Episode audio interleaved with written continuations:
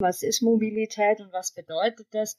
Globalisierung, das betrifft wieder ganz stark mein Thema, dass dieser abstrakte Begriff der Globalisierung, wo die Historiker dann darüber diskutieren, ob das Verknüpfungen sind, Verbindungen sind, Connections, was es eigentlich ist, lässt sich anhand dieser transosmanischen Biografien unterbrechen auf die praktische Ebene. Wer geht wohin, wer spricht mit wem, wer kommuniziert mit wem, wer macht Verbindungen, wie funktionieren die.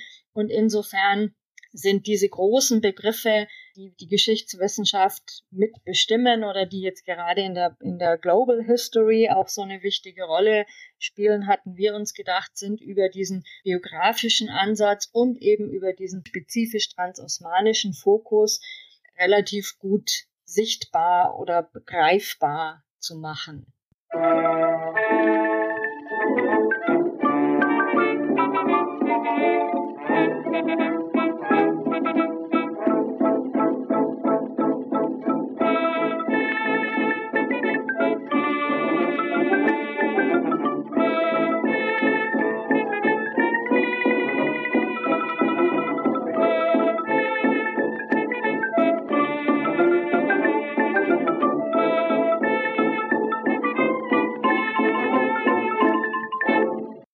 Diese Folge von Geschichte Europas ist eine Auftragsproduktion für den Lehrstuhl zur Geschichte Ost- und Südosteuropas an der Universität Leipzig. Dort fand im Sommersemester 2023 ein Kolloquium statt, in dem Frau Dr. Denise Klein und Frau Dr. Anna Flachopoulou ihre neuen Sammelband mit dem Titel Trans-Ottoman Biographies from the 16th to the 20th Centuries vorstellten. Mit den beiden sprach ich über den methodischen Ansatz der darin enthaltenen Beiträge und die Bedeutung verschiedener Blickwinkel auf historische Aspekte im Kontext des Begriffs des Transosmanischen. Die Aufnahme stammt aus dem August 2023. Weitere Informationen zur Episode und dem Podcast gibt es in den Show Notes. Und jetzt wünsche ich euch viele neue Erkenntnisse beim Anhören dieser Folge. Ich heiße Denise Klein, ich bin äh, Historikerin mit Schwerpunkt osmanische Geschichte. Ich habe in München studiert, also in Nahostwissenschaften und dann in Konstanz in Geschichte promoviert. Ich arbeite am Leibniz-Institut für europäische Geschichte in Mainz als Mitarbeiterin und arbeite vor allem zur osmanischen Geschichte im, in der frühen Neuzeit, also 16. bis 18. Jahrhundert, äh, über die Krim gearbeitet, über Eliten im Osmanischen Reich und jetzt äh, gibt es eben dieses äh, größere Transottomanica-Projekt und im Rahmen dessen mache ich was zur ähm, Erfahrung von Migranten unterschiedlichster Herkunft ähm, in Istanbul, auch eben seit der Eroberung, also seit 1453 von den Byzantinern bis ungefähr 1800. Genau, und im Rahmen dessen haben wir, aber da kommen wir nachher nochmal drauf zurück, ähm, im Rahmen dieses Transottomanica-Projekts ist eben dieser Band entstanden, von dem wir heute ein bisschen erzählen. Ich bin die Anna Vlachopoulou. Ich habe auch in München studiert, ähm, Geschichte Ost- und Südosteuropas. Ich habe aber dann einen Schwerpunkt auf den osmanischen Balkan gelegt. Ähm, ich habe in München auch promoviert nach längerem Aufenthalt ähm, in Istanbul. Und ich habe dann in München gearbeitet eine Zeit lang.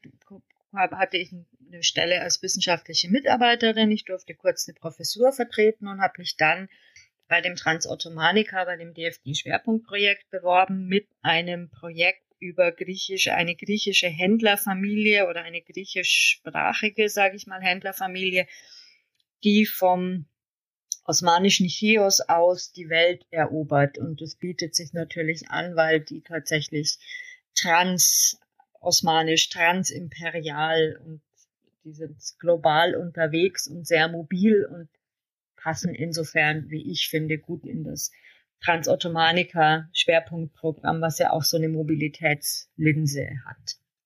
Jetzt ist es, glaube ich, sinnvoll, einmal zu erklären, wie eine solche Forschungsgruppe, ein solches DFG-Forschungsprojekt aufgebaut sind. Was ist denn eigentlich das DFG-Projekt Transottomanica und was ist darin die Forschungsgruppe mobile Akteure?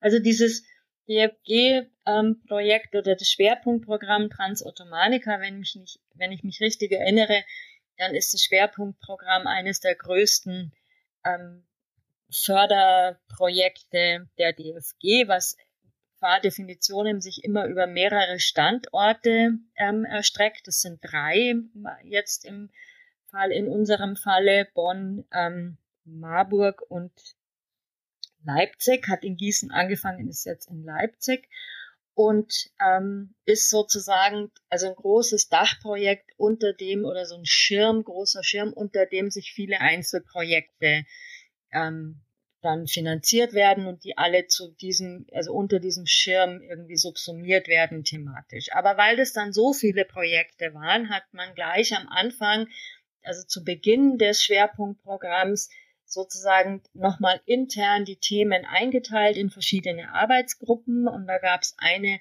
ich meine, über, über sozusagen immaterielle Transfers, Ideen, Wissen, ähm, Übersetzungen. Dann gab es eine über ganz materielle Transfers, also Warentransfer, Infrastruktur, sowas. Und dann gab es die dritte Gruppe oder eigentlich umgekehrt, wir waren die Arbeitsgruppe 1, wo es um Leute ging, also Menschen, die mobil sind im weitesten Sinne, ähm, eben mobile Akteure.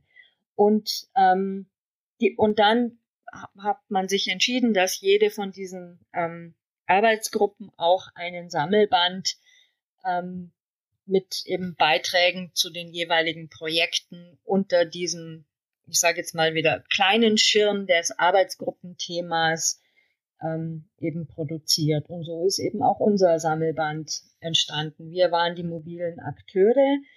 Im Wesentlichen waren wir neun Leute und wir haben es hingekriegt, irgendwie auch alle neun am Schluss im Sammelband dabei zu haben. Und es waren ganz unterschiedliche Projekte, also ähm, zeitlich und thematisch, weil äh, in diesem transosmanischen äh, Kontext natürlich Leute arbeiten, die vor allem osmanistischen Hintergrund haben, aber auch Leute, die eher aus der südosteuropäischen Geschichte kommen, aus der Iranistik, aus äh, äh, Kaukasusstudien und wir hatten sozusagen ein wildes Gemisch ähm, von Leuten mit unterschiedlichen Hintergründen, die vom 15. bis ins 20. Jahrhundert gearbeitet haben und das war sozusagen eine der Herausforderungen, das irgendwie inhaltlich zusammenzubinden, so dass irgendwie okay, wir machen alle mobile Leute, die irgendwas mit dem osmanischen, transosmanischen zu tun haben, aber man muss natürlich einen gemeinsamen ähm, Fokus finden, der irgendwie das sinnvoll zusammenbindet. Da haben wir uns also relativ lange ausgetauscht, häufig getroffen, viel gemeinsam gelesen und diskutiert, um zu gucken, wie, wie machen wir das. Und sind dann eben dazu gekommen, dass wir dachten, wir machen das in, über so eine Klammer, indem wir sagen, ähm, wir gucken uns an äh, Biografien an, also äh, eigentlich ein, weiß ich nicht, über lange Zeit ein ein Teil der Geschichtswissenschaft, der nicht allzu populär war, ähm, weil man irgendwie dachte, das ist so die Geschichte der alten weißen Männer und sowas. Und ähm, jetzt ist es aber eigentlich schon wieder im Kommen und wir dachten, das ist eigentlich ein inter interessanter Zugang, um sich diese, diesen äh, mobilen Akteuren, transosmanischen Akteuren zu widmen. Also wir haben das jetzt ganz häufig als Teil der Mikrogeschichte oder so als Teil von einer Kollektivbiografien, auch um die Erfahrungen von mar marginalisierten Gruppen, Arbeitern, Frauen oder sowas in unser Bild und unsere Erinnerung der Vergangenheit wieder neu einzuschreiben. Und wir dachten, das passt ganz gut, um uns zusammenzubinden. Genau. Heißt ja in diesem Kontext mobile Akteure einfach nur, dass Leute in der Lage waren, von Ort A nach Ort B zu wandern? Oder ist da sowas auch wie soziale Mobilität gemeint? Beides. Wir haben, also zum einen geht es schlicht um von Ort A zu Ort B. Und dabei ist alles dabei. Leute, die freiwillig und gerne gehen, weil sie ihr Glück woanders vermuten. Leute, die gehen müssen, weil sie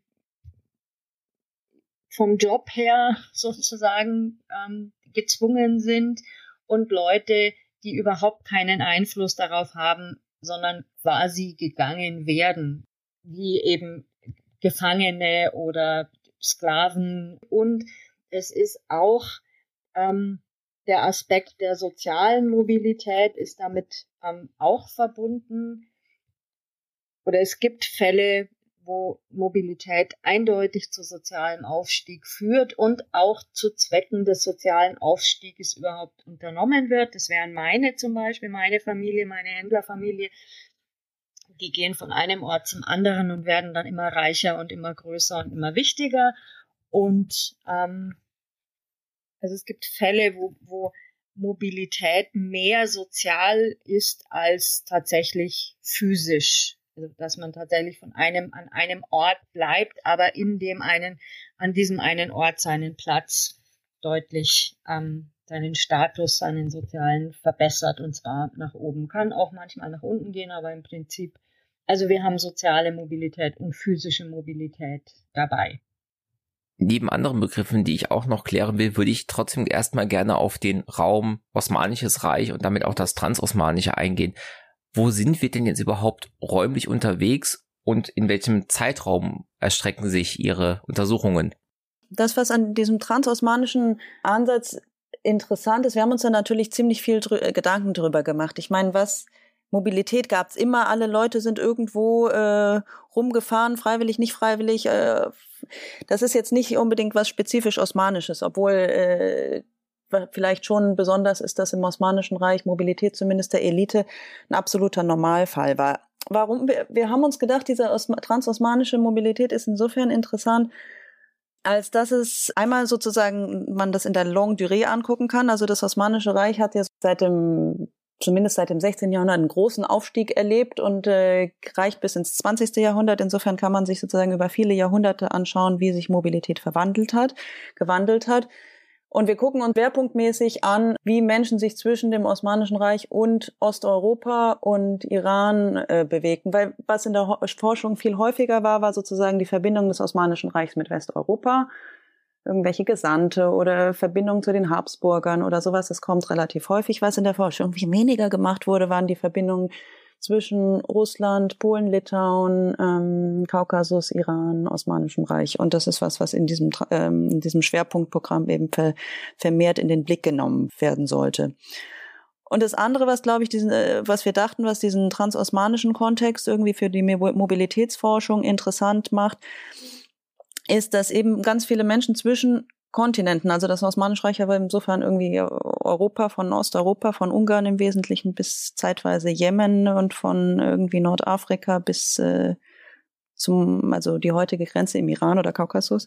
Ähm, also in einer relativ ähm, großen Raum, Großreichen mit verschiedenen Sprachen, Kulturen, Religionen unterwegs waren, aber das gleichzeitig irgendwie Regionen waren, die eben schon seit Ewigkeiten miteinander verbunden waren, sodass dieser Austausch und diese Konflikte und mobile ähm, Handel, Mobilität über diese Grenzen hinweg den Leuten, die sich bewegt haben, wahrscheinlich als relativ normal erschienen. Ähm, also sie, die Leute bewegten sich vor allem auf dem Landweg über so fluide Grenzzonen hinweg. Also sie sind jetzt nicht, was weiß ich, wie in Kolonialreichen dieser Zeit irgendwie von, ähm, was weiß ich, nach Indien gesegelt oder nach Amerika und waren dann plötzlich irgendwie mit anderen Kulturen konfrontiert, die ihnen völlig exotisch erschienen. Das waren halt irgendwie schon auch Nachbarn, die immer irgendwie was, die waren anders und sie waren sicherlich fremd und aber sie waren nicht komplett unbekannt. Also es gab irgendwie schon seit Ewigkeiten Austausch in diesen Regionen. Und das war was, was glaube ich, was wir dachten, dass den transosmanischen Ansatz irgendwie oder die Mobilität über vom Osmanischen Reich in diese äh, Nachbarregionen oder äh, Imperien irgendwie besonders auszeichnete vielleicht und interessant macht. Das heißt, wenn ich das richtig verstehe, sind wir hier in einem, in einem Blickwinkel, in dem das Osmanische Reich so ein bisschen in der Mitte sitzt, wir uns aber auch diese Grenzgebiete oder die Umgebung, sie dann das fluide Grenzgebiete genauer anschauen. Ähm, jetzt andere Begriffe, die gefallen sind, die auch, glaube ich, eine Erklärung wert wären, sind sowas wie transnationale Geschichte, Imperialgeschichte und auch, das steht im Titel oder zumindest im Titel angedeutet dieser Folge, Verflechtungsgeschichte. Wenn Sie diese methodischen Zugriffe noch mit Leben füllen könnten. Vielleicht noch einen ganz kurzen Kommentar zu dem, was Sie vorher gesagt haben. Also dieses Transosmanische ist, also da haben wir uns eben auch drüber viel Gedanken gemacht, das ist irgendwie einfach auch ein Wechsel der Perspektive. Wir hat, also wir, natürlich ist irgendwie das Osmanische Reich sozusagen, wir gucken vom Osmanischen Reich aus, aber wir gucken eben nicht unbedingt von Istanbul, der Hauptstadt, auf alles andere, sondern eben auch von Grenzregionen auf. Also wir gucken sozusagen auch von den Rändern des äh, Osmanischen Reichs her, von diesen fluiden Grenzzonen zwischen Iran und dem Osmanischen Reich, zwischen Russland, Polen, Litauen und dem Osmanischen Reich. Also insofern ist es ja auch hier eine Perspektivverschiebung. Äh, Warum dieser Ansatz? Also äh, es gibt ja, also ich hatte vorhin kurz was gesagt zur biografischen Forschung und äh, vielleicht auch im Nachzu oder ergänzend dazu noch, es gibt in dieser biografischen Forschung einige Schwierigkeiten. Die Quellen sind häufig schwierig. Man hat viel mit Ego-Dokumenten zu tun. Ähm, Das ist nicht so ganz einfach. Ähm, und eine andere Herausforderung ist sicher, dass biografische Forschung ganz lange so in nationalen, imperialen oder auch regionalen Kontexten stattfand, also irgendwie auch von bestimmten historischen Disziplinen geprägt war. Und das führt dazu, dass man häufig irgendwie nur ein Teil des Lebens von einer mobilen Figur sieht. Also man sieht sozusagen nur das, was innerhalb dieses Kontexts passiert. Und dabei fallen Erfahrungen von Grenzgängern, Grenzüberschreitern irgendwie häufig äh, unten runter. Und die Idee war, dass wir uns mit diesem transosmanisch-biografischen Ansatz irgendwie so einreihen in neuere Forschungen, die versuchen, diesen, diesen Blindspot irgendwie zu überwinden und irgendwie deutlich zu machen, wie wichtig irgendwie die, die grenzüberschreitende Mobilität für Menschen ist und für deren Lebenswege und für Gesellschaften überhaupt, indem wir eben ganz gezielt dieses transnationale, transimperiale oder in unserem Fall eben transosmanische äh, Biografien schreiben. Und genau, das war so ein bisschen die Idee, weil man eben äh, Verflechtungsgeschichte und äh, äh im Wesentlichen auch globale Prozesse an solchen individuellen Lebens Läufen festmachen kann und umgekehrt. Und wir dachten irgendwie, dass dieser Ansatz hat eigentlich vor allem drei Vorteile oder man kann irgendwie drei Sachen besser erklären, nämlich einerseits, und das ist wahrscheinlich das mit Abstand offensichtlichste, wir gucken uns sozusagen die Lebensgeschichten von ganz unterschiedlichen Leuten an, einzelnen Figuren, Individuen, aber auch Gruppen und äh, wenn man das macht, dann lernt man ganz viel über Menschen, von denen wir bisher gar nicht so viel wissen. Also einerseits gibt es relativ wenig biografische Forschung in dem Bereich und andererseits beschränkt die sich vor allem auf bestimmte Gruppen, wenige Gruppen. Ähm, und es sind Gruppen mit eher herausragender gesellschaftlicher Stellung, also irgendwie Elite-Migration im Wesentlichen. Und was wir eben machen wollten, ist, dass wir irgendwie ein deutlich breiteres Bild machen. Also wir gucken auf Männer und auf Frauen auch und äh, wir gucken irgendwie auf äh, Leute der Elite mit blauem Blut, äh, Prinzen, äh, eine Königin, aber ebenfalls auf Sklaven. Und wir gucken irgendwie auf Händler, äh, wie eben das Projekt von Nana Vlachopoulou, aber auch irgendwie auf Banditen und äh, auf Soldaten wie äh, den Muazzo, über den Sie noch sprechen werden, aber auch irgendwie über Sozialisten und Revolutionäre. Also es ist sozusagen ein sehr breites Feld. Ähm, also wir haben sozusagen einen einen Beitrag äh, von Nana Charebova, das äh, bezieht sich auf eine georgische Königin im Iran zur Safavidenzeit, äh, die ist da irgendwie verschleppt oder oder im Wesentlichen freiwillig gegangen, mehr oder minder worden und ist dann da im Exil und betreibt ihre Politik ähm, weiter. Ähm, dann gibt es einen Beitrag von Veruschka Wagner, mit der Sie ja noch sprechen würden, über ukrainische Sklavinnen also äh, Frauen, die aus äh, ja ungefähr dem Gebiet der heutigen Ukraine von vor allem tatarischen, äh, ähm, krimtatarischen ähm, Feldzügen und äh, Raubzügen ge gefangen genommen wurden und dann über Kaffa und Istanbul verkauft wurden und dann dort in Istanbul als Haushaltssklavinnen arbeiteten. Ähm, dann gibt es einen Beitrag, über den Sie eben auch nochmal genauer sprechen werden, von Andreas Helmedach über einen venezianischen Soldat, äh, Francesco Muazzo, der irgendwie was über seine Erfahrungen im Krieg gegen die Osmanen an verschiedenen Fronten äh, der Kriege äh, spätes 17. Jahrhundert ähm, oder zweite Hälfte des 17. Jahrhunderts auf Kreta und dann auf der Morea, also in, auf der Peloponnes, gegen die Osmanen geschrieben hat. Dann gibt's einen Beitrag von Stanislav Mohilny ähm, über Banditen im so Frontier Bandits nennt er den. Ähm, viele von denen waren auch Kosaken im Grenzgebiet zwischen dem Osmanischen Reich, Russland und Polen-Litauen. Also sozusagen diese Steppenregion, die also heutige Ukraine auch nördlich des Schwarzen Meers. Genau, was gibt's dann? Ah, dann gibt's meinen eigenen Artikel. Ähm, da geht's um einen tatarischen Prinzen, also einen krim-tatarischen Prinzen, der ins Exil geschickt wurde zu den Osmanen und äh, relativ unzufrieden darüber ist und klagt und äh, seine ganzen Erfahrungen und alles von finanziellen Sorgen über äh, unerfüllte Liebe bis hin zu, ähm, aber ganz viel vor allem über dieses, diese Exilerfahrung in Gedichten verarbeitet. Und das war eine relativ häufige Methode, um irgendwie über Fremdsein und Wegsein von zu Hause zu schreiben. Und meine Idee war, dass man eben irgendwie diese Dichtung als Quelle äh, nehmen kann, um über Migrationserfahrungen äh, mehr zu erfahren, weil es einfach sehr wenig Quellen gibt. Ähm, genau, Anna Vlachopoulou über die griechische Händler, da sagt die die Welt eroberten, da sagt sie gleich wahrscheinlich noch mehr dazu. Dann haben wir einen Beitrag von Ljubomir Pojadlev über einen bulgarischen Unternehmer im 19. Jahrhundert, zweite Hälfte des 19. Jahrhunderts, der mit, äh, der in Dampfschiffe investiert oder in ein Dampfschiff, das er in Großbritannien kauft und ähm, damit das Meer, Schwarze Meer ähm, mit dem Mittelmeer verbinden wollte. Es hat aber nicht geklappt finanziell. Der hat sich irgendwie verkalkuliert. Der hatte noch zwei Kollegen, aber das hat auf jeden Fall nicht geklappt. Aber das war sozusagen im Kontext der der auch infrastrukturellen äh, Veränderungen in der zweiten Hälfte des 19. Jahrhunderts und der hat da irgendwie versucht mitzumachen. Das hat aber irgendwie nicht funktioniert. Wir haben äh, von Elke ähm, Hartmann über Panturkisten. Das ist so eine ideologische Bewegung zum an der, an der Wende zum 20. Jahrhundert zwischen dem späten Zaren und Osmanischen Reich, also Leute, die vor allem im Russischen Reich geboren wurden und aber dann sehr mobil waren in Istanbul und in anderen auch europäischen Städten, Lausanne und so, und sozusagen versucht haben, die turksprachige Welt äh, zu erschaffen ähm, und ganz viel publiziert haben und sowas.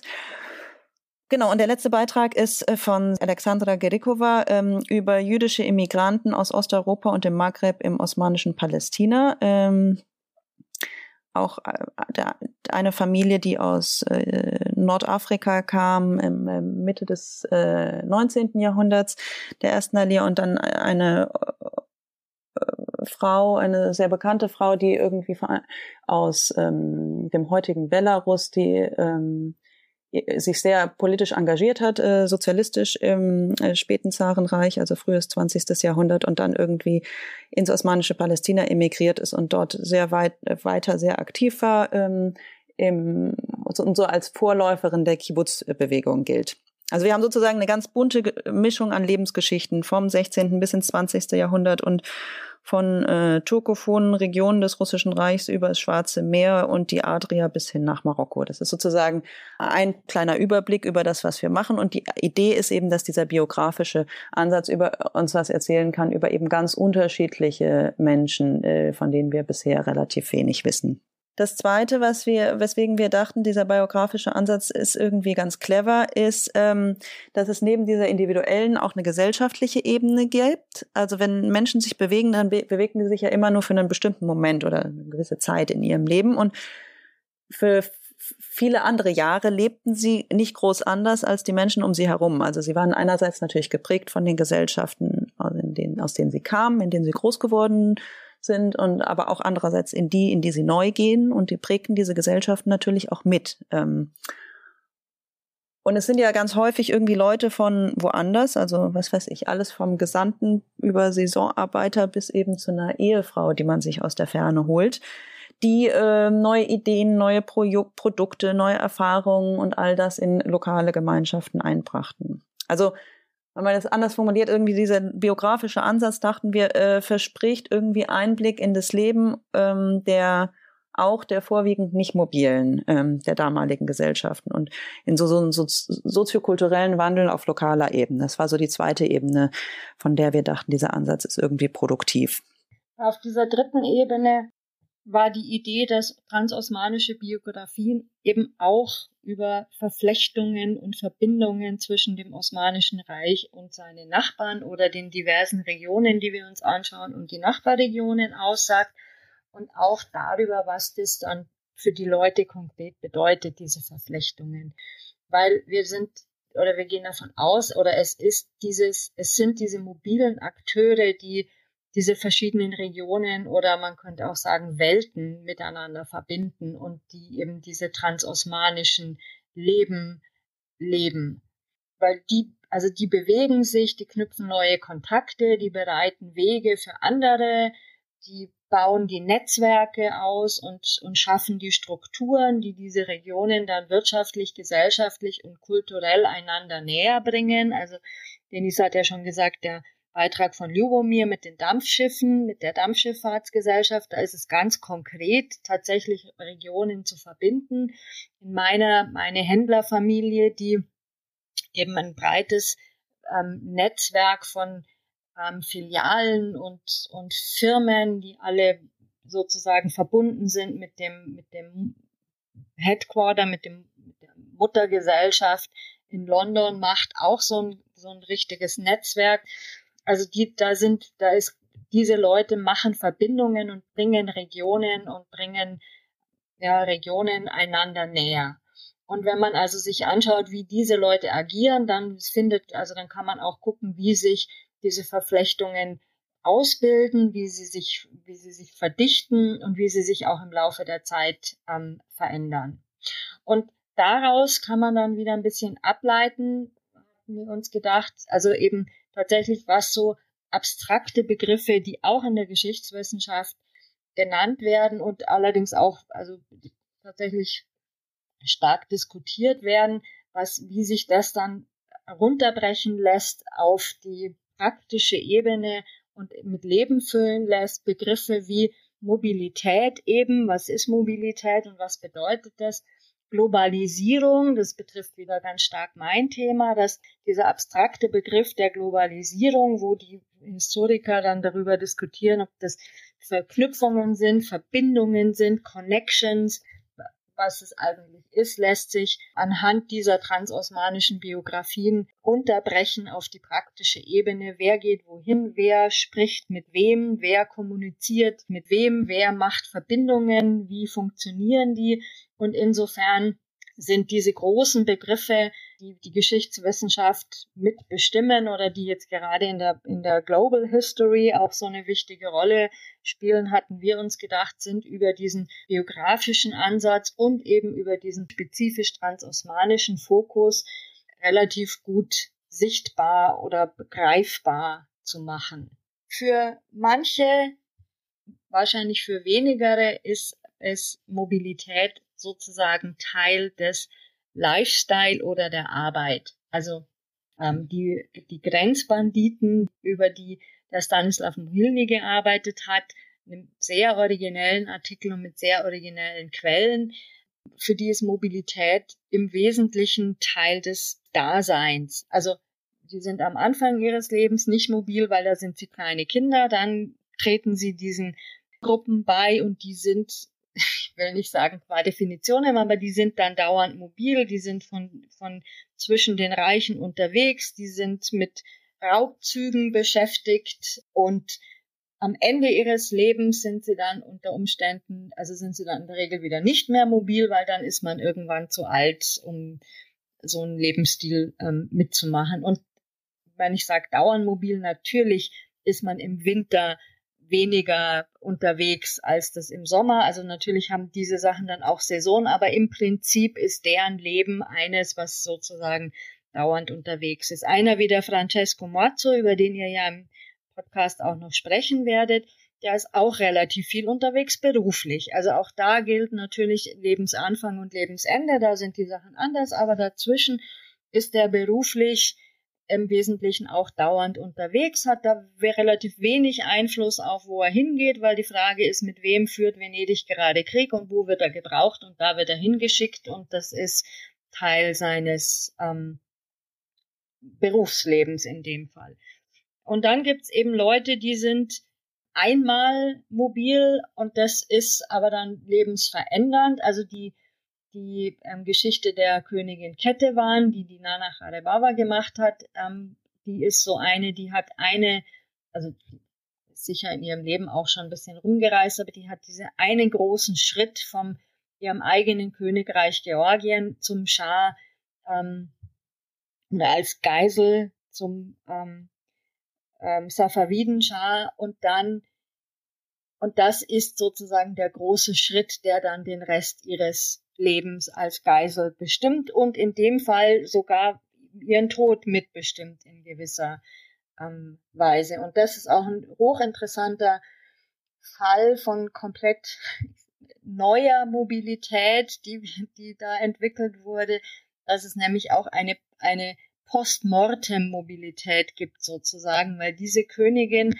durch ihren Märtyrertod dann, also als Reliquie weitergereicht wird. Das ist natürlich die Frage, ob die, die Knochen dann die Königin repräsentieren, aber jedenfalls da geht es weiter. Ähm, aber es ist, es ist dieser eine, dieser, dieser eine Schritt von einem Ort zum anderen, der dann tatsächlich den Rest der Geschichte ähm, bestimmt. Und dann gibt's Leute, die immer wieder mobil sind. Die Sklavinnen, über die Veroschka Wagner gearbeitet hat, über die ihr ja auch noch sprechen werdet, sind, da gibt's auch sozusagen den einen großen Schritt von Gefangenschaft in die Sklaverei und ab dann in der Regel unfreiwillig Weiterverkäufe. Also man geht von einem, von einem Ort zum anderen und man ist dann, landet dann in Istanbul und wird dort vielleicht von einem Haus zum anderen ähm, weiterverkauft. Und da gibt's Leute, die sind im Wesentlichen sehr viel und dauernd und ich denke auch gerne unterwegs, so wie eben meine Händler, weil da ist ja jeder neue Schritt zu einer neuen Filiale und wenn sie dann von Chios gehen sie weg nach London und dann auf die Krim und dann enden sie in, also ein Teil endet in Indien und hat dort auch eine Filiale, aber jeder von diesen Schritten ist immer mit der Möglichkeit und Aussicht und einer hohen Wahrscheinlichkeit an wirtschaftlichem Erfolg, Vergrößerung des, der, des Geschäfts und Verbesserung des Status verbunden. Die sind dann viel unterwegs. Jetzt haben Sie ein sehr diverses Bild von Menschen in diesem Sammelband. Wir haben Königinnen, wir haben Sklavinnen, wir haben verschiedene Religionen, verschiedene Herkünfte, verschiedene Geschlechter. Sind denn trotz dieser Diversität die Personen Ausnahmen? Also war Mobilität trotz allem eine Ausnahme oder war Mobilität Standard im Leben der meisten Menschen? Gut, es waren schon vor allem agrarisch äh, geprägte Gesellschaften. Insofern, äh, viele dieser Leute sind wahrscheinlich nicht allzu doll rumgekommen. Wenn man irgendwie Bauer war, ist man, sind viele wahrscheinlich irgendwie von dem Ort, von dem sie geboren waren, nicht viel weiter gekommen als bis zum nächsten Markt oder, äh, weiß ich nicht, wenn sie irgendeine Gerichtssache hatten zum nächsten Gericht oder wenn sie eine Petition einreichen wollen, dann haben sie halt einen gewählt und den nach Istanbul zum Sultan geschickt und äh, sich über irgendwas beschwert.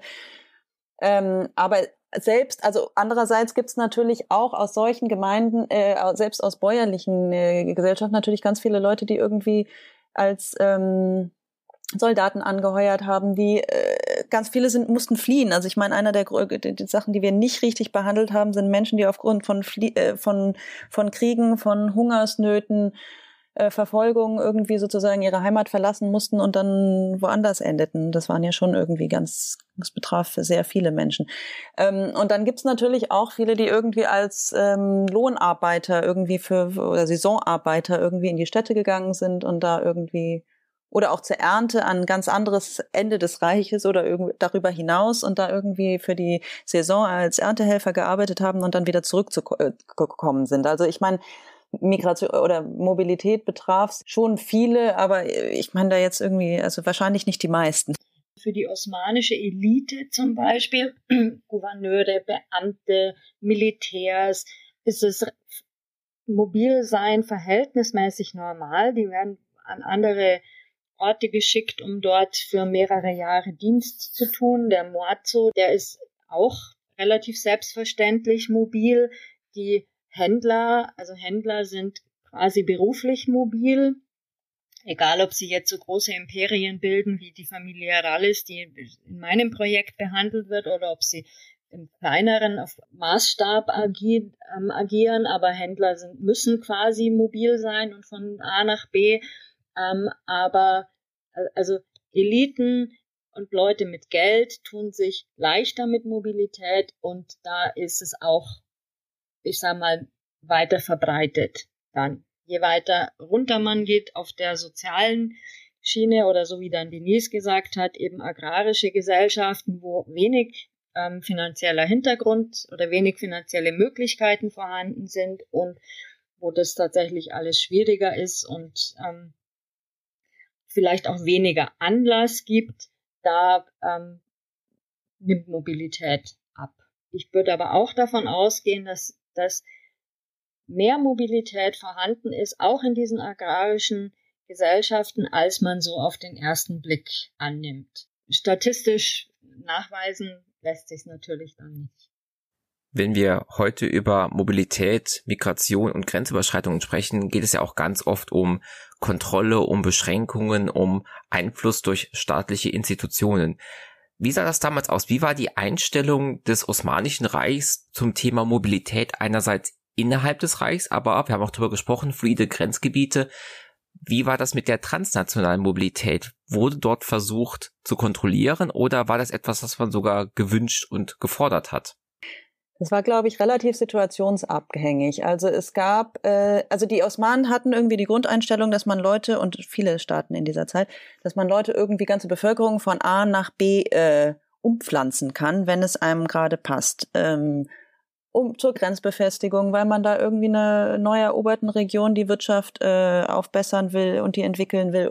Warum auch immer, weil die irgendwie Ärger gemacht haben und man sie dann lieber wegholt äh, und woanders hinholt. Ähm, dass man auch Einzelfiguren, weil die einem irgendwie politisch nicht passen, irgendwie ins Exil schickt und die so ein bisschen ähm, neutralisiert für eine gewisse Weile. Also es war sozusagen relativ üblich. Ähm, und das haben sie auch immer wieder gemacht. Also zum Beispiel, also nach den Eroberungen ähm, haben sie äh, Teile der Bevölkerung gerne mitgenommen und die irgendwo anders hingebracht, wo sie irgendwie nützlich waren. Man hat irgendwie bei Kriegen gegen die Safaviden am Anfang zum Beispiel ähm, Künstler und so Leute gern in die neue Hauptstadt Istanbul gebrachte. Ähm, man hat irgendwie äh, oder gleich nach der Eroberung von Istanbul zum Beispiel Menschen von was auch immer, was man erobert hat, irgendwie von Bulgarien bis hin eben zum Iran, irgendwie verschiedene Bevölkerungsgruppen dort angesiedelt. Ähm, das war relativ üblich. Ähm, und gleichzeitig äh, war das natürlich ein Grund, man hatte eine, zum Beispiel jetzt eine neue Hauptstadt, man wollte, da war nicht besonders viel los, es waren, äh, viele sind geflohen, vorher war es auch schon nicht besonders gut in der spätbyzantinischen Zeit in Istanbul. Das heißt, man wollte diese Stadt mit Leben füllen und hat dann irgendwie Leute zwangsdeportiert, weil am Anfang hat man es mit Anreizen versucht, das hat nicht so richtig gut geklappt. Ähm, und dann hat man irgendwie Leute zwangsdeportiert und hat eben gleichzeitig versucht, Anreize zu schaffen, auch für Leute von außerhalb der Grenzen. Also zum, äh, nach der Reconquista äh, sind sehr viele äh, Juden aus äh, von der Iberischen Halbinsel zum Beispiel ins Osmanische Reich gekommen und wurden dann in Istanbul und Thessaloniki angesiedelt. Also das gab es schon immer wieder und das gab es in anderen Ländern auch. Also ich meine, Anna, vielleicht sagst du was zu den Russen, weil das passt zu dir gerade mit Odessa. Was auf Odessa wird ja, ist ja eine Neugründung als Stadt im 18. Jahrhundert nach der Eroberung oder nach der Annexion der Krim durch die ähm, Russen und da wird, also da werden dann bewusst von der Zarin Händler eingeladen, möglichst, also christliche Händler und bevorzugt Osman, äh, orthodoxe Händler und insofern sind da auch viele Griechen, ähm, die dann nach Odessa gehen. Und da geht es ganz klar darum, dass ähm, die Region aufgewertet werden soll, dass diese Leute Handel treiben sollen und ähm, da so dazu beitragen, dass ähm, also eine wirtschaftliche Entwicklung stattfindet und dass da Leben entsteht. Und also die, die Familie Rallis, die in meinem Projekt eben ähm, untersucht wird, die haben da auch ähm, eine, eine Filiale und viele griechische Händlerfamilien, nicht nur griechische, auch aus Westeuropa, aber eben viele Griechen auch gehen dorthin und werden dort auch richtig reich, denn die, die Krim und das Hinterland von Odessa, das ist ja, wissen wir ja leidvoll auch aus der heutigen ganz aktuellen Situation ist eine Art Kornkammer mit großen Getreideanbaumöglichkeiten ähm, und diese Leute im 19. Jahrhundert gehen dorthin und werden richtig reich durch Getreidehandel. Und das ist auch wieder so ein Beispiel für, da, da entstehen Verflechtungen, weil die Familie Rallis und die ähm, griechischen und chiotischen Familien aus ihrem Netzwerk sind maßgeblich mit dafür mit beteiligt, diesen Markt, also diesen Getreidemarkt in Südrussland und in der Krim für, für Großbritannien und für die Londoner Getreidebörse zu öffnen und da Verbindungen zu schaffen. Diese Leute haben sich, also die griechischen Händler haben sich sicher ein bisschen leichter getan als andere in, in ähm, in Odessa schon alleine durch die, durch die Orthodoxie, also dass sie, dass sie sozusagen einer Religion oder einer Konfession angehört haben. Und meine Vermutung ist, die kann ich aber noch nicht empirisch ähm, nachweisen, dass, dass besonders die Leute, die aus dem Osmanischen Reich gekommen sind, tatsächlich Social Skills, sage ich jetzt mal, hatten, die im Umgang also mit dem imperialen russischen Behörden in Odessa ihnen einen Vorteil gegeben haben im Vergleich zu französischen, englischen oder auch deutschen Händlern. Es passiert auch, dass Leute eingeladen werden. Auch da ist es wahrscheinlich ein, hat einen gewissen sozialen Aspekt, dass Händler, die kommen und dann, also, ange, also man nimmt an, dass, dass die dann Handel treiben und dass die dann eine florierende Wirtschaft unterstützen lieber gesehen werden als andere. Das ist auch der, der ähm, bulgarische Unternehmer, den der Ljubomir Pojaljev in seinem Artikel untersucht. Der hat verschiedene Pässe, der ist in, in, an verschiedenen, wird in verschiedenen Reichen tätig sein. Also der ist auch im russischen Reich und der ist im osmanischen Reich und der ist im Wesentlichen nicht ohne gerne gesehen. Und insofern, ähm, also gibt es da Leute, die relativ leicht über Grenzen gehen und im Prinzip sind Grenzkontrollen mit Pässen und Übergangskontrollen etwas, was, also wenn wir uns die Zeit von unserem Sammelband ansehen, verhältnismäßig oder eher spät einsetzt als ähm, tatsächlich organisiertes ähm, Regime und was sicher verstärkt, je weiter man sich Richtung 20. Jahrhundert bewegt, wenn man dann sich anschaut, die jüdische Einwanderung ins osmanische Palästina, die kommen alle noch offensichtlich in der, in der ersten Welle und auch am Anfang der zweiten Welle noch halbwegs, ich sag mal, ungehindert. Aber das ist ja also so ein vielleicht auch relativ extremer Fall, wo dann irgendwann von den Autoritäten Einwanderung tatsächlich limitiert wird und wo dann auch die Aufnahmegesellschaft oder die, die, ne, die schon da sind, sozusagen, ähm, auch ernsthaft reagieren auf die starke Einwanderung. Das ist dann allerdings schon, schon nach unserem zeitlich, nach unserem Fokus und auch nicht mehr wirklich transosmanisch, weil da hat sich dann das Regime ja schon geändert.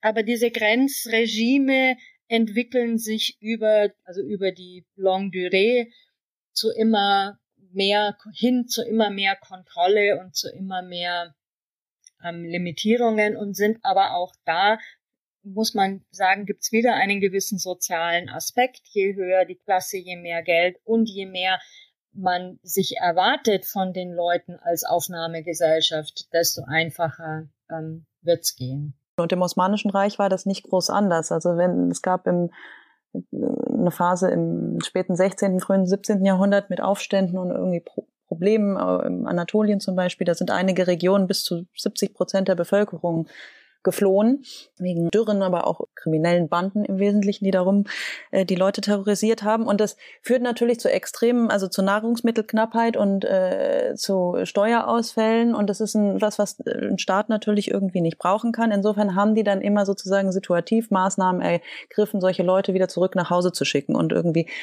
also aus den Städten, die man meistens dann in die Städte geflohen. Und dann gab es aber auch hin und wieder die Realisierung, dass, okay, das funktioniert nicht. Ähm, äh, die gehen halt nicht alle zurück und manchmal braucht man die also auch. Also, und dann hat man solche Rückschickpolitiken oder so Sammelausweisungen auch wieder äh, angehalten. Was weiß ich, wenn in Istanbul eine große Pestepidemie war oder ein Feuer oder ein Erdbeben oder ich weiß nicht was, dann war halt einfach, sind ganz viele Leute auf einmal gestorben, man brauchte Arbeitskräfte, dann hat man irgendwie äh, inter, also Migration nicht besonders äh, stark bekämpft, sondern die irgendwie ganz gerne weiter ähm, laufen lassen. Ähm, an anderen Situationen eben nicht, äh, wenn es irgendwie äh, Nahrungsmittelknappheit, Wohnungsknappheit, ähm, irgendwie soziale Konflikte gab, dann ist, äh, ist, sind die staatlichen Autoritäten deutlich härter gegen ähm, Migranten vorgegangen. Und aber der Trend war schon, wie Anna eben sagte, also es äh, immerhin zu strikteren Migrationsregimen. Also es am Anfang noch sehr fluide war mit kaum Kontrollen. Ähm, irgendwann gab es dann äh, Straßensperren und äh, Passkontrollen oder zumindest irgendwie so, so Zugangskontrollen und irgendwelche bestimmten Regelungen, die man haben musste, um irgendwie äh, zureisen zu dürfen. Und auch da sieht man ganz klar, es ist äh, es ist sehr sozial diskriminierend. Also ich meine, es gab irgendwie kein großes Problem. Die Elite hatte kein großes Problem, sich irgendwelche Sklaven in die Haushalte zu holen oder irgendwelche äh, anderen ähm, hohen Beamten aus der Provinz irgendwie groß zu ziehen.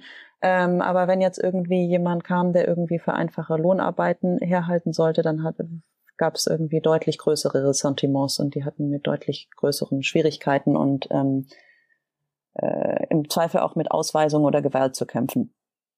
Um zum Abschluss nochmal ein Blick hinter die Kulissen zu werfen. Wir haben uns in einem Vorgespräch ja auch lange darüber unterhalten, ob diese Folge überhaupt Sinn macht, weil dieser Podcast heißt Geschichte Europas und sie haben mir in dem äh, in dem Gespräch auch explizit gesagt, dass sie sich gegen Europa als fokalen Punkt ihrer Untersuchung entschieden haben. Können Sie da nochmal drauf eingehen? Was hat Ihr Thema mit Europa zu tun? Was hat Ihr Thema eben konsequent nicht mit Europa zu tun? Und warum haben Sie in Abgrenzung dessen nochmal für das Transosmanische als Perspektive, als Brille entschieden? Also wir, Denise und ich, die Herausgeberinnen dieses Bandes, sind jetzt zufällig oder weiß ich nicht zufällig, wir sind ähm, Historikerinnen, die sich mit bestimmten oder sich auf bestimmte Regionen spezialisiert haben oder ja, die, die halt über bestimmte Regionen arbeiten und, und die ähm, spannend und interessant finden, die nicht in Europa liegen. In Denise Fall ist es relativ eindeutig. In meinem, die ich Balkan-Historikerin bin oder Südosteuropa-Historikerin, kann man darüber immer diskutieren, was ich sage jetzt mal, die liegen nicht in Westeuropa. Und, und insofern, also wir, das ist die Region, über die wir arbeiten und irgendwie kann ich, also ich zumindest kann es nur von, mal, mal von mir sprechen, ich kann das nie, weder rechtfertigen noch nicht recht. Also jemand, der über Frankreich arbeitet, der hat auch persönliche Gründe und nicht unbedingt geografisch oder politische. Also ich arbeite über den Balkan, das ist die Region, über die, also die ich mir ausgesucht habe und das ist halt nicht Europa. So.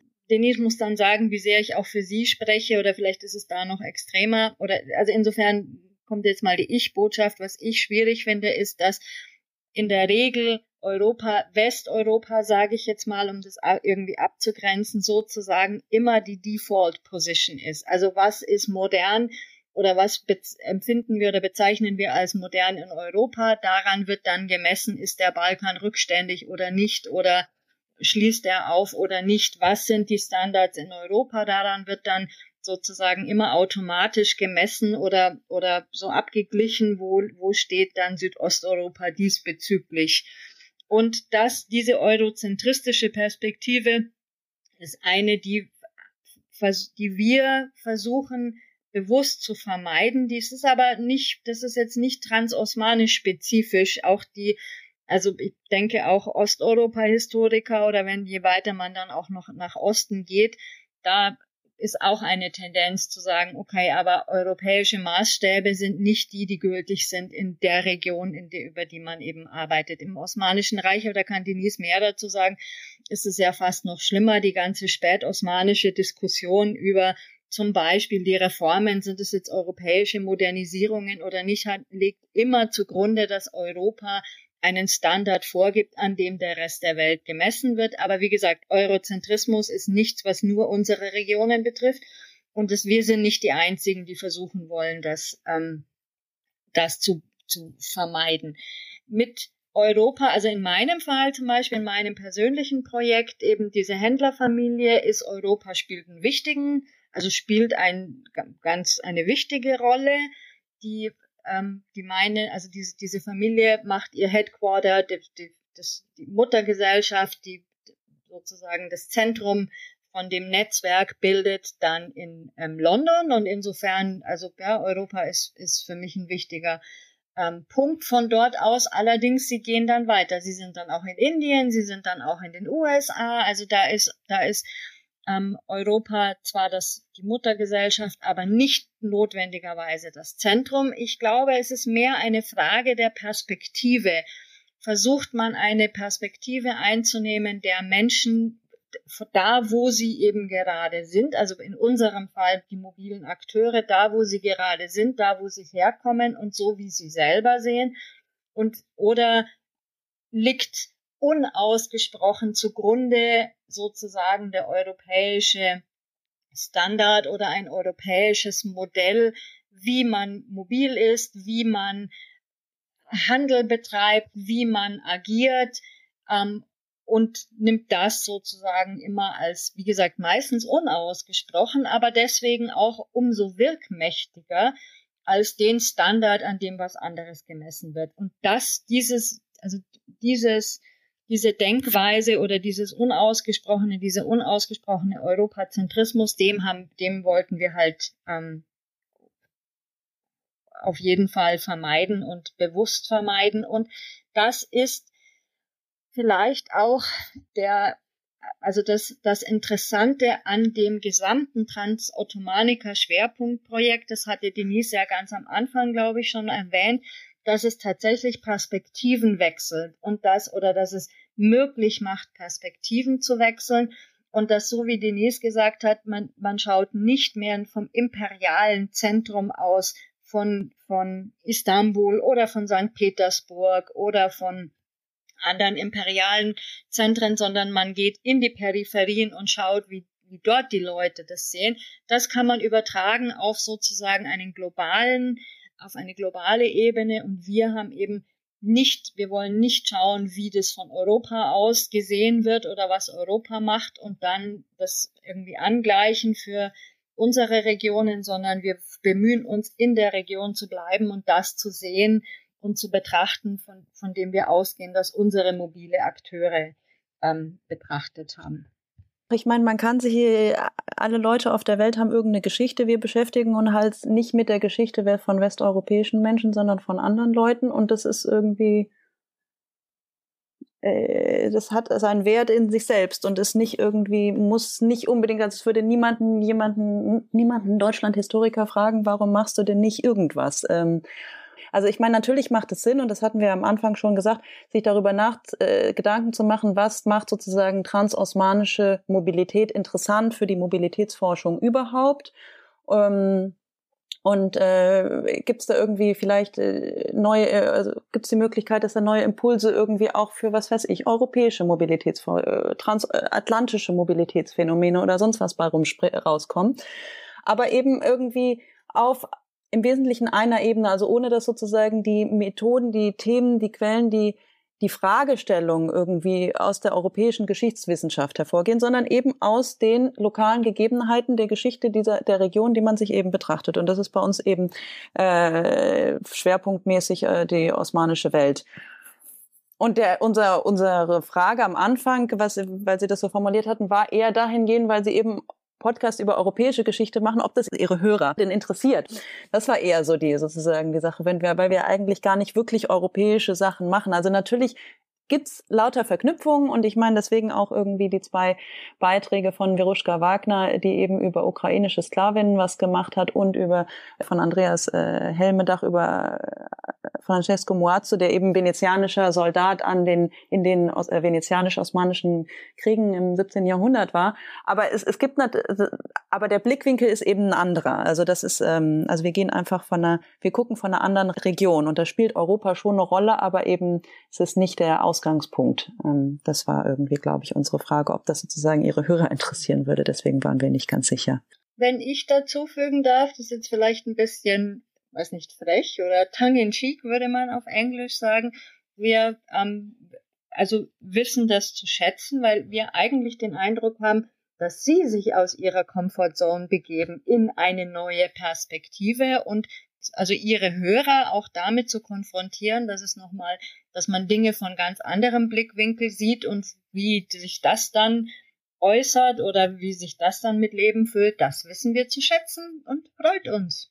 Kann nur bereichern. Und dazu will ich aber auch noch was sagen, weil das ist, glaube ich, ein ganz interessantes Phänomen, weil jetzt zum Beispiel in der Osmanistik es ganz üblich ist, dass irgendwie alle lesen sozusagen die europäische Forschung, was passiert in Westeuropa, äh, Konfessionalisierungsdebatten, was weiß denn ich, weiß nicht alles. Aber umgekehrt ist es ganz selten der Fall. Also während sozusagen sich Leute, die mich mit der Geschichte der nicht-europäischen Welt, nicht der klassisch westeuropäischen Welt auseinandersetzen, irgendwie automatisch die westeuropäische Forschung rezipieren und Forschungsfragen aufgreifen und irgendwie ihre eigenen Forschung in Kontakt bringen, ist es andersrum ganz selten der Fall. Also ein Frankreich-Historiker muss es einfach nicht machen. Und das ist, glaube ich, irgendwie schade, weil ähm, man verpasst ganz viel. Und deswegen ist es eigentlich eine schöne Gelegenheit zu gucken, dass, dass es auch zum Teil ähnliche Phänomene wo ganz anders gibt und dass vielleicht auch da irgendwie interessante Impulse herkommen können. Also einfach sozusagen nochmal eine Verflechtungsgeschichte auch in der im Wissen, also einen neuen wissenschaftlichen Austausch kreieren kann, der glaube ich noch nicht, also gerade im deutschen Wissenschaft, äh, in der deutschen Wissenschaft durch die starke Trennung von regional, was sie als Regionalwissenschaften und Geschichte bezeichnen. Also Geschichte ist sozusagen westeuropäische Geschichte und Regionalwissenschaft ist der Geschichte der nicht-europäischen Welt, was halt irgendwie ein bisschen, ja, also grober Quatsch ist, also wenn man es mal so sagt.